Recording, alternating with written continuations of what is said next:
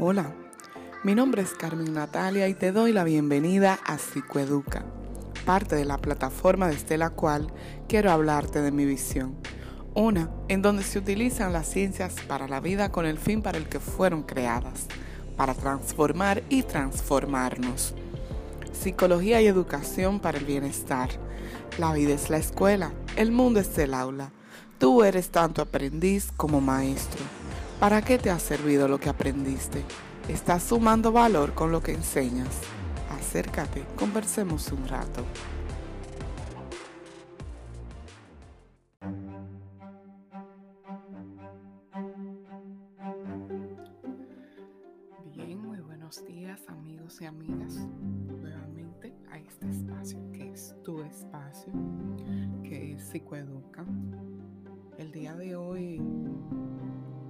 Quiero conversar contigo sobre un tema que se ha vuelto tal vez más, más relevante que, nunca antes. Y justamente en esta situación de, la cuarentena, del estado de emergencia a raíz de la pandemia que estamos viviendo a nivel mundial con el COVID-19. Y es el tema de la enseñanza, de la docencia. Surgieron una serie de problemáticas, o mejor dicho, se evidenciaron una serie de problemáticas que ya son más que conocidas hace décadas no solo en el sistema educativo dominicano, sino a nivel latinoamericano también en general. Quejas comunes eh, de la mayoría de los padres y de las madres con respecto a la cantidad de tarea que le mandaron a los niños a la casa, eh, planteando que posiblemente no se estaba tomando en cuenta no solo el descanso que pueden los niños necesitar para procesar la información, sino que mamá y papá se convirtieron en los docentes designados ante esta situación de los chiquitos tener que quedarse en la casa. Y es cuando posiblemente muchos de nosotros nos dimos cuenta que las cosas no se están haciendo del todo bien, no se están manejando correctamente.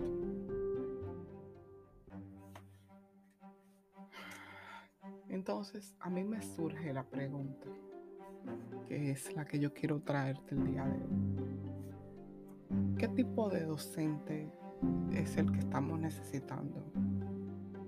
Y no solo a nivel escolar. Yo quiero ampliarlo, quiero poner en discusión la presencia y la presentación del docente, de la docente, principalmente universitario, por la responsabilidad que presenta, yo diría que mayor, desde mi perspectiva, el docente universitario, pero enfocándonos en el docente escolar primero tendríamos que saber qué significa la palabra docente. ¿De dónde viene el término? ¿Cuál es la base etimológica del término para dar un significado? Básicamente un docente, una docente, es una persona que se dedica a la enseñanza. Simple.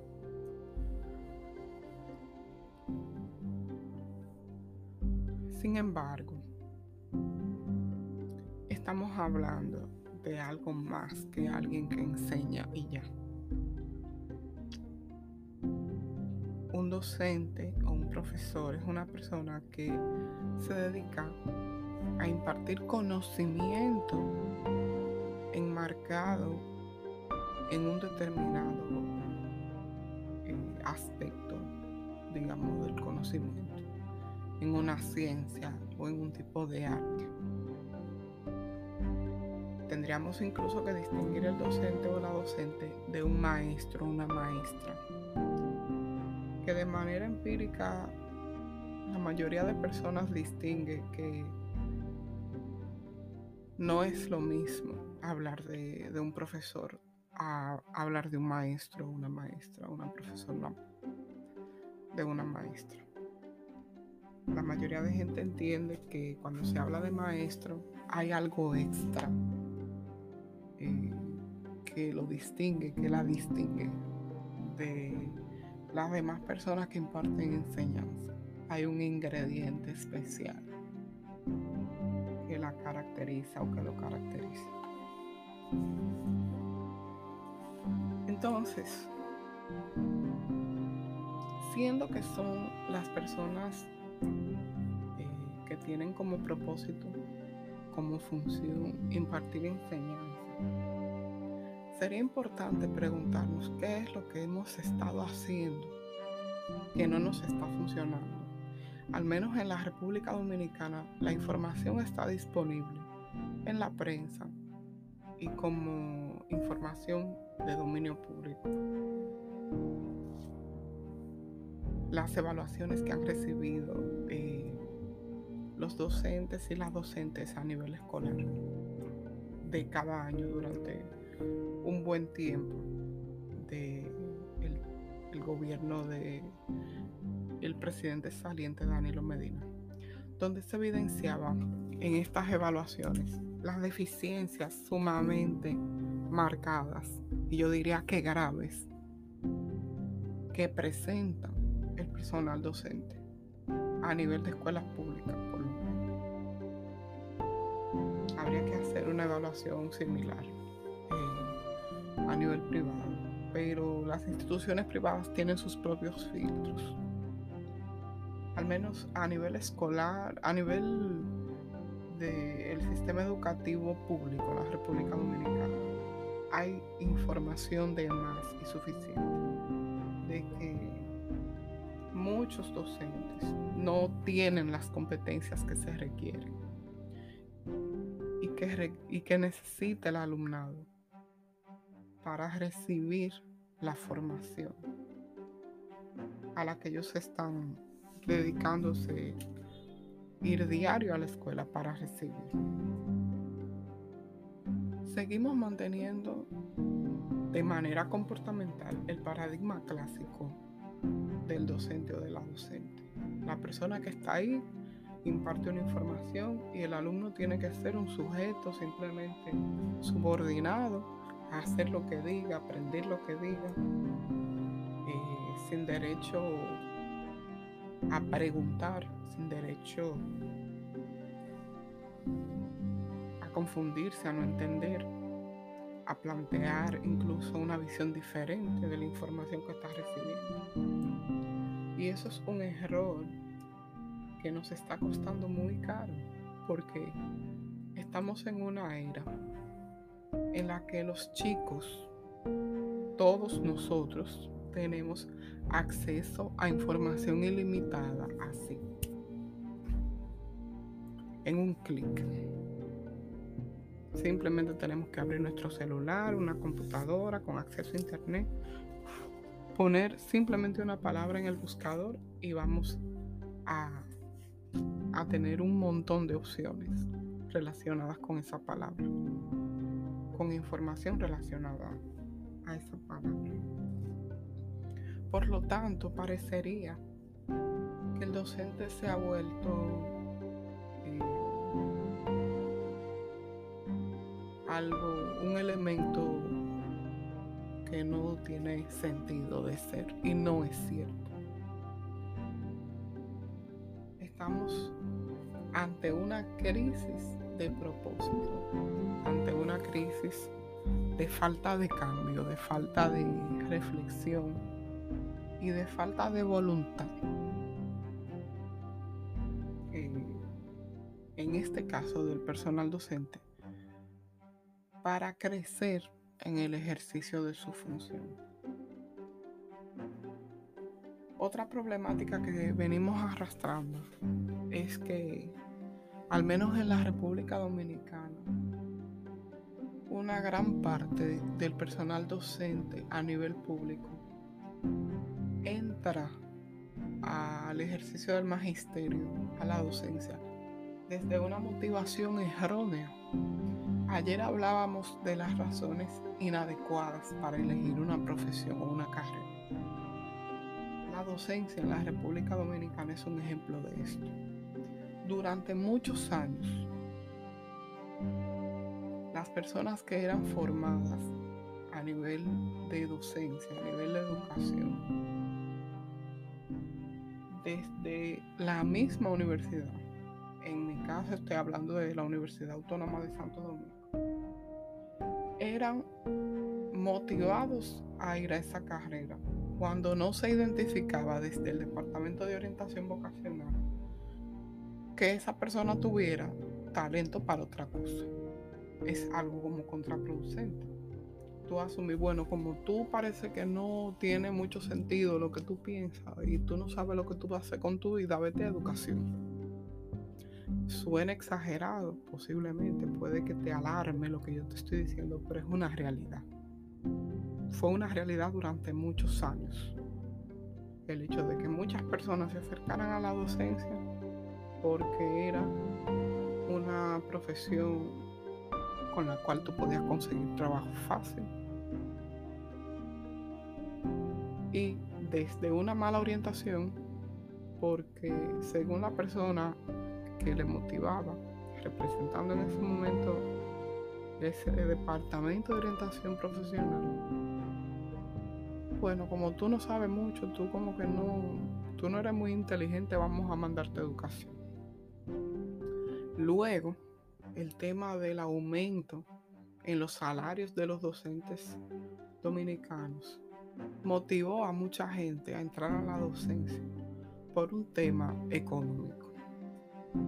Ya no tanto por tener un sueldo seguro como en una etapa anterior, que tiene más que ver con algo de supervivencia, como le pasa a la mayoría de la gente a la hora de elegir carrera, sino que ahora se agrava antes la motivación era errónea, ahora es grave, ahora es ilegítima, eh, ahora es una motivación eh, deshonesta. ¿Cuántos calificativos me podrían llegar a la cabeza para identificar esto? Una avalancha de personas buscando la oportunidad de entrar al sistema educativo público para tener un sueldo, digno, un buen sueldo, como se le dice aquí en República Dominicana. Y eso, eh, desde mi perspectiva como ciudadana observadora, pero también como profesional, que directa o indirectamente observa los efectos de esta problemática en los niños y en los jóvenes que yo veo en consulta. Parece que es un tema que se debe tocar y que no se quiere decir, que no se quiere hablar. Si bien es cierto que en un país que quiera crecer, que se quiera desarrollar, el personal docente debe ser respetado y por lo tanto debe ser eh, retribuido su trabajo de manera digna y acorde al esfuerzo que hace no es menos cierto, yo diría que viene siendo la primera exigencia del perfil, que esta persona cumpla con el perfil. Es algo súper básico. En todos los trabajos, en todas las profesiones, en todas las funciones hay un perfil de lo que se espera, que un profesional del el área determinada maneje y domine para hacer bien su trabajo, para ser eficiente y para tener resultados buenos, pero también para tener la posibilidad de lograr resultados extraordinarios o que se salgan de las expectativas planteadas. Entonces, no hay forma de llegar ni siquiera a mitad del camino cuando tenemos un personal docente totalmente perdido de cuál es su propósito y mucho más enfocado en sus necesidades personales. Toda persona necesita sentirse segura, necesita tener acceso, perdón, a condiciones de vida digna. Mas, sin embargo, esta no debe ser la motivación para acceder a tener una función tan delicada, tan vulnerable y que es tan determinante en el progreso que pudiera tener un país. Se habla mucho del empleo, que haya más empleos, que haya más oportunidades, pero eso no es suficiente. El hecho de que una persona gane un sueldo no va a garantizar que esa persona tenga una buena vida. Y precisamente los docentes de nuestro país son un ejemplo de eso. Posiblemente es la población con mayor endeudamiento a nivel individual, porque no tienen un conocimiento, no tienen un criterio a nivel del manejo de sus propias finanzas y terminan reclamando un aumento de salario que aunque argumentan que es un tema de, dignificar la labor, tiene mucho más que ver con su incapacidad particular, personal, de manejar lo que tiene y lo que recibe. Pero cuando vemos los números de las evaluaciones de desempeño del docente o de la docente y vemos números tan bajos, y cuando hablamos y cuando te hablo de números bajos en esa evaluación, me refiero a competencias que debe manejar, incluso a contenidos que debe manejar en función de la materia que imparte, donde son sumamente deficientes. ¿Cómo podemos esperar una población de chicos que escriban correctamente en redes sociales, que escriban correctamente a la hora de redactar un ensayo o una monografía, cuando la docente o el docente que imparte la clase es la norma de la deficiencia en esta área. Y esto no es una exageración, esto es algo sumamente conocido y además presencial por esta que les habla aquí. Mi propósito con este conversatorio del día de hoy no es tirar piedras, porque solemos tomar las críticas en nuestro país de manera cultural. Culturalmente solemos tomar las críticas como un tema personal, como un tema de, que viene de un enemigo. Pero para tener docentes de calidad, necesitamos asumir la responsabilidad de lo que, no de lo que nos corresponde y no estamos cumpliendo. En cualquier empresa, cualquier persona que está llamada a ejercer una función y no la ejerce correctamente es desvinculada de la empresa. Tan simple como eso. Todo trabajo tiene sus requerimientos y lo lógico es que si te corresponde hacer ese, trabajo, usted cumpla con los requerimientos. Y hemos sido demasiado blandos en ese tema. Claro, es algo complejo, es algo multifactorial, hay una serie de elementos que convergen ahí pero yo no me voy a meter en generalizaciones. Yo estoy hablando en esta, en esta conversación de hoy en lo que compete propiamente al docente como tal y a su calidad como profesional. Las propias universidades no están marcando la sinfonía, no están dirigiendo la sinfonía del tema educativo. Nosotros hemos hecho como país modificaciones en el currículum, eh, el currículum escolar que responden más a temas de técnicas, que responden más a expectativas basadas en planteamientos ideológicos dentro de la educación, que si bien pueden ser positivos, tienen que ser aterrizados. No es suficiente que en el papel suene como algo bonito y lograble. Eso que está en el papel debe analizarse en el contexto que estamos teniendo, porque la vida no sucede en el papel en el que está redactado el currículum educativo. Sucede en la realidad. Entonces es necesario aplicar más pensamiento científico a la hora de revisar qué nos está faltando y qué no estamos manejando correctamente desde la persona del docente como tal como uno de los elementos del sistema educativo.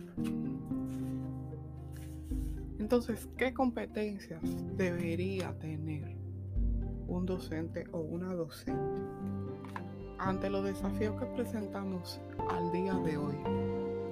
En un mundo primero donde la tecnología ha evolucionado muchísimo más rápido y ha ido más lejos que la evolución propia de nosotros como especie, como seres humanos. Pero además, agregándole a eso, en una situación como esta, en la cual una pandemia que nos exige hacer un cambio de vida contundente y radical, entonces lo que nos resistíamos a asumir como alternativas en el sistema educativo lo, lo, hemos tenido que asumir por obligación. Y entonces nos encontramos ante la sorpresa y ante un cambio que no estábamos esperando, para el que no estábamos preparados y que no aceptábamos ver ni siquiera en el futuro cercano más remoto. Incluso el, el tema de la educación por competencia no es algo nuevo, no es algo reciente de los últimos cinco años, como pudiera parecer. Ese tema surge en los, eh, alrededor de la década de los 60, cuando inicialmente o principalmente en los Estados Unidos,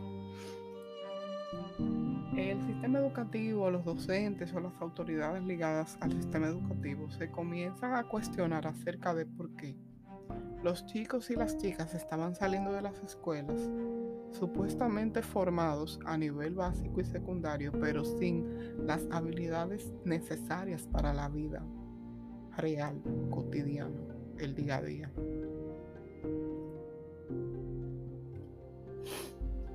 Se necesita una reforma educativa que vaya más allá de la técnica y de conceptos ideológicos. Necesitamos una reforma educativa que sea concienzuda y disciplinada en la manera en que va a observar, analizar y establecer medidas con relación a las situaciones identificadas. Los cambios no se hacen de golpe y porrazo y no deben hacerse en base a ideas románticas, porque la realidad de cada contexto, eh, en cada nación, es particular y es diferente. Por eso es un sinsentido que una persona diga, este sistema educativo de este país no sirve porque el sistema de Finlandia es un ejemplo. No podemos comparar el sistema educativo de un país europeo donde las condiciones de vida son supremamente diferentes a nivel de calidad al de nosotros, porque eso es injusto. Injusto para nosotros e injusto también para el país con el que nos estamos comparando, porque ese país ha hecho un proceso y ha pasado por un proceso que nosotros no hemos asumido y en el que nosotros no estamos montados. Entonces es un tema de que hay que dejar de hacerse estimulaciones mentales con fantasías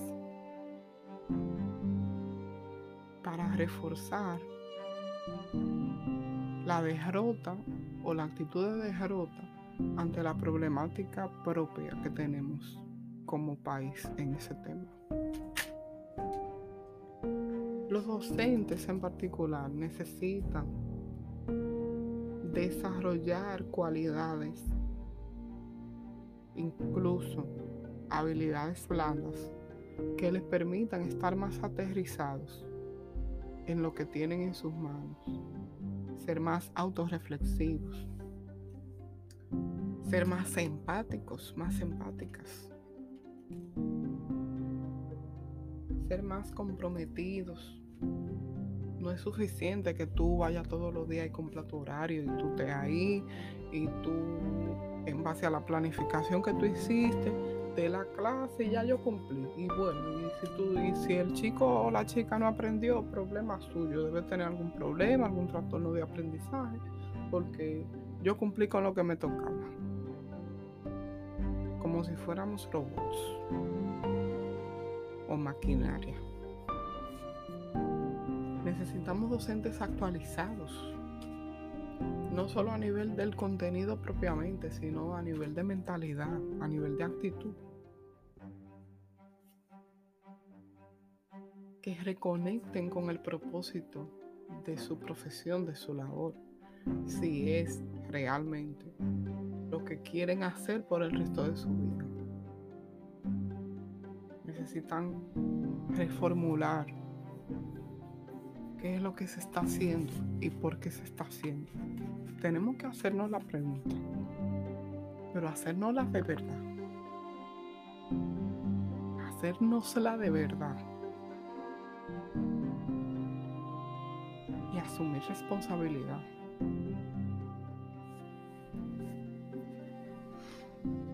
Es importantísimo en este mismo sentido también que rompamos el hielo con relación al modelo de la figura del docente o de la docente que seguimos neciamente sosteniendo.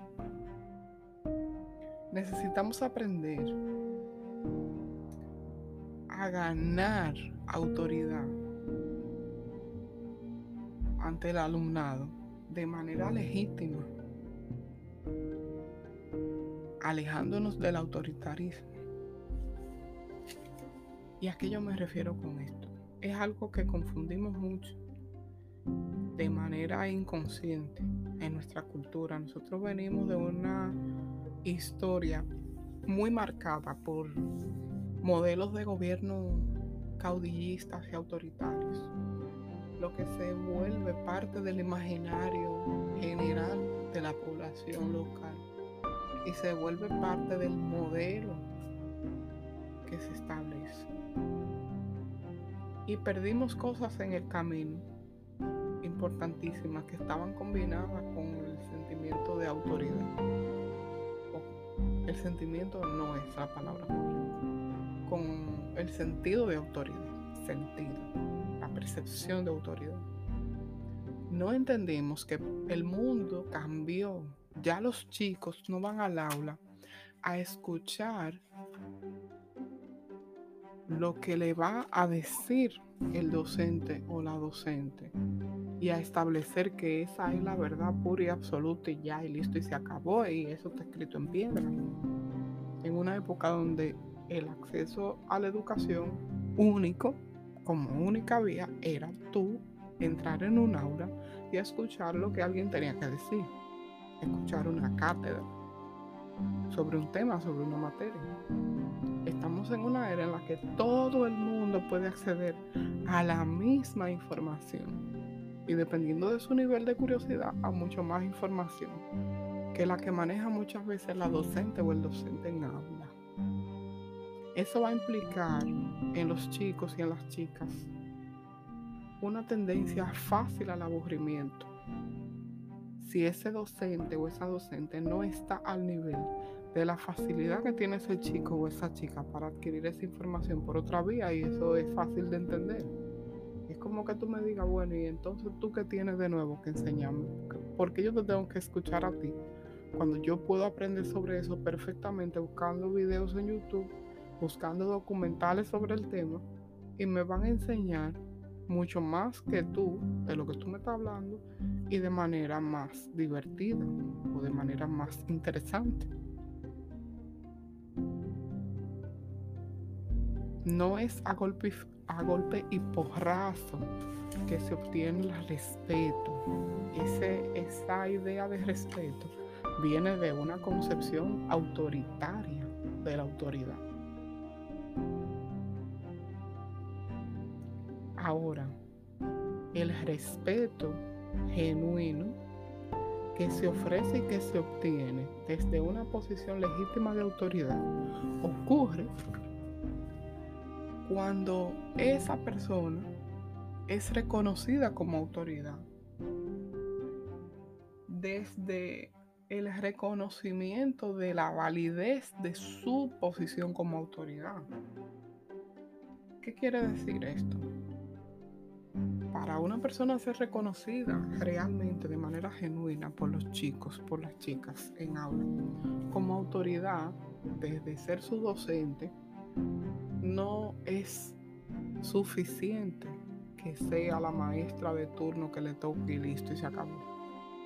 Tiene que ser una persona que inspire esa autoridad, que los chicos la vean como alguien, no, ella sabe o él sabe de lo que me está hablando. Eso que me está enseñando me sirve realmente de algo y cuando yo no entiendo a qué se refiere, puedo acudir a esa persona y tiene la apertura de explicarme de una manera más comprensible para mí de qué está hablando.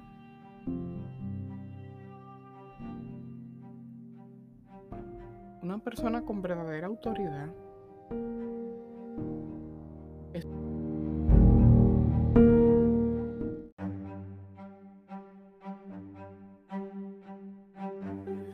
Entonces, cuando tenemos a una presidenta de la Asociación Dominicana de Profesores de la ADP, opinar acerca de los resultados de la prueba PISA hace unos meses, en la cual la República Dominicana salió en un nivel de puntuación vergonzoso, uno de los últimos lugares, y sale a decir en una rueda de prensa, bueno, es que ciertamente eh, esos resultados no son sorpresa porque hay que ver la calidad del alumnado que tenemos, de la calidad de estudiantes que tenemos.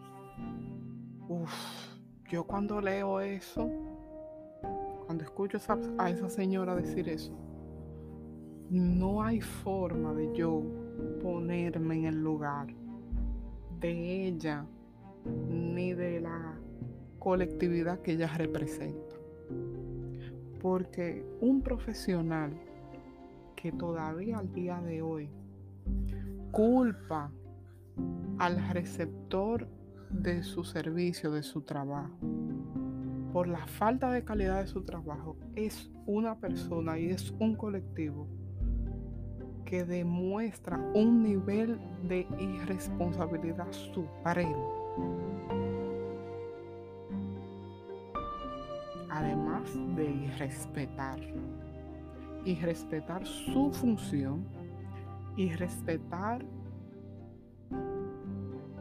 el compromiso que asumió con su función.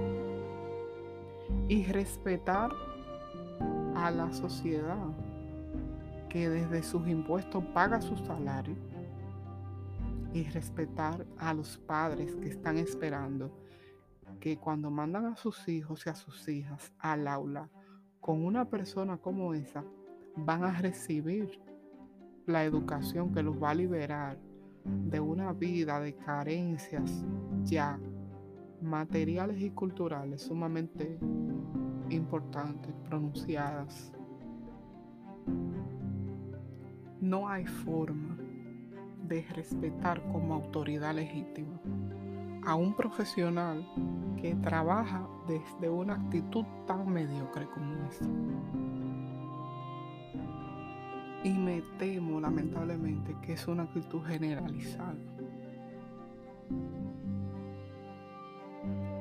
Entonces, tenemos que repensar lo que significa realmente ser autoridad porque es difícil lograr tener control de grupos grandes de chicos en un aula, 40, 50 chicos en un aula, que no te ven como una figura de autoridad, de autoridad legítima, va a ser más difícil poder manejar esa situación cuando ante los chicos, ante las chicas, tú no representas esa autoridad. Y los chicos no son tontos. Los chicos no son tontos. Desde los más pequeñitos hasta los más grandes son capaces de darse cuenta cuando un adulto realmente está en control y al control de la situación y no es gritando. No es diciendo yo soy que sé, yo estoy aquí, usted se calla, usted se siente y usted no opina.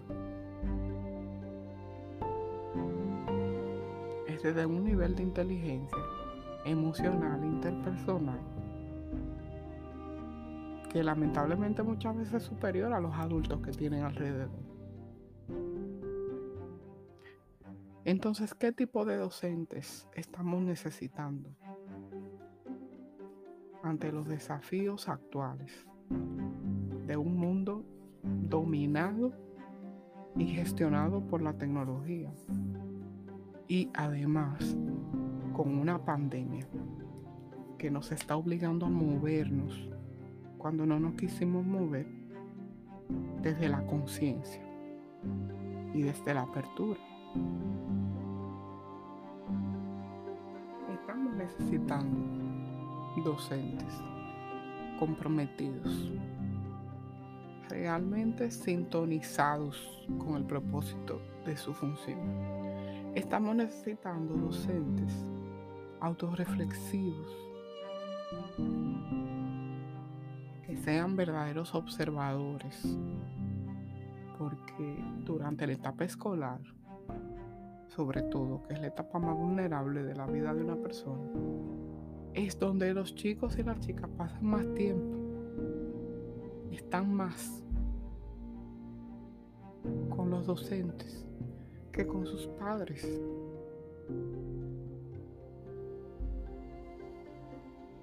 Entonces, pensando un poquito lógicamente, si contigo es que pasan más tiempo, posiblemente tú tienes mayor responsabilidad en la manera que esos chicos se van formando la idea de cómo funciona el mundo. Y si no mayor responsabilidad, una gran medida de esa responsabilidad. Necesitamos docentes realmente dispuestos y dispuestas a desaprender, a reaprender y a resignificar el conocimiento que han adquirido, el nuevo conocimiento que van adquiriendo y su relevancia, su posición ante ese conocimiento y ante la manera de transmitir ese conocimiento. Necesitamos docentes que apliquen un poco de pensamiento científico que desarrollen un poco más de pensamiento científico combinado con pensamiento cotidiano. Que esto no es más que utilizar la observación espontánea, pero de manera consciente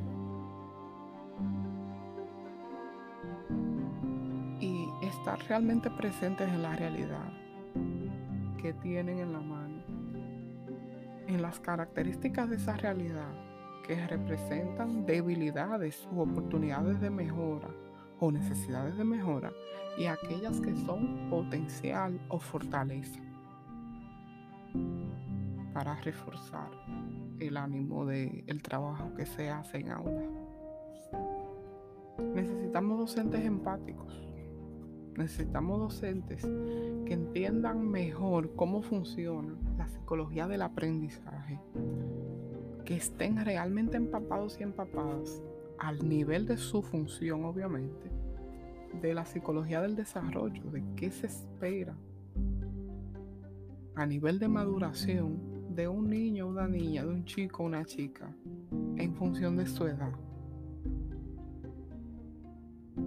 para distinguir el estímulo de la exigencia irrespetuosa y violenta por sobre las posibilidades o las capacidades que tiene ese niño o esa niña de acuerdo a la edad en la que se encuentra. Necesitamos docentes más creativos, que no se queden simplemente con el modelo básico encajonado de la información que recibieron y que la devuelven al alumnado tal cual como la recibieron sin filtrar. Que busquen maneras de enamorar a sus estudiantes de la materia que están enseñando, de enamorar el alumnado de la matemática, de las matemáticas, perdón de la importancia de las matemáticas. Que no se quede en algo tan simple como que tú tengas la capacidad de calcular cifras con diferentes ecuaciones, sino en la funcionalidad de esas ecuaciones. ¿Por qué eso es necesario? ¿Por qué, yo, ¿Por qué lo tienen que aprender? ¿Cuál es el valor de esa información? Entonces en ese sentido necesitamos docentes más apasionados, más inspirados en su trabajo, en lo que hacen y en por qué lo hacen. Que sean agentes de cambio desde su posición. Es decir, que no se queden simplemente allí cumpliendo un horario, cumpliendo una estructura de trabajo, sino que sean capaces de identificar aquellos aspectos que pueden mejorar, que no están funcionando, y proponer, no simplemente criticar o exigir eh, un aumento de sueldo, defender verdaderamente una mejoría en las condiciones de trabajo, no simplemente para rellenar un manifiesto de una protesta necia y por lo regular oportunista, lamentablemente. Necesitamos docentes proactivos, menos holgazanes o holgazanas, que vayan más allá de poner tarea ya.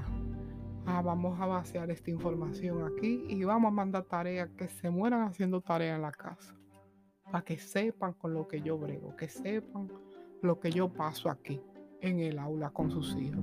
Vamos a mandarle tareas ahí para que se fajen. Necesitamos recordar que desde la docencia, desde la educación, desde la formación en aula, el propósito es formar un ser humano que va a necesitar estar listo cuando salga al mundo real a valerse por sí mismo y por sí misma en el mundo. Espero que esta reflexión sea una invitación para ti, si eres docente y me escuchas, a repensar la manera en la que has estado trabajando si eres de los docentes o las docentes que realmente estás inspirado y presentas y vives cada una de las competencias que hemos eh, mencionado en esta conversación, sirvas para reforzar esa visión y esa misión en tus colegas. Necesitamos docentes diferentes sobre todo en la República Dominicana. Si realmente queremos hablar dentro de 10 años, dentro de 20 años de revolución educativa. Te deseo un maravilloso día. Como siempre, un placer para mí compartir este espacio contigo. Y nos escuchamos en nuestro próximo episodio. Chao.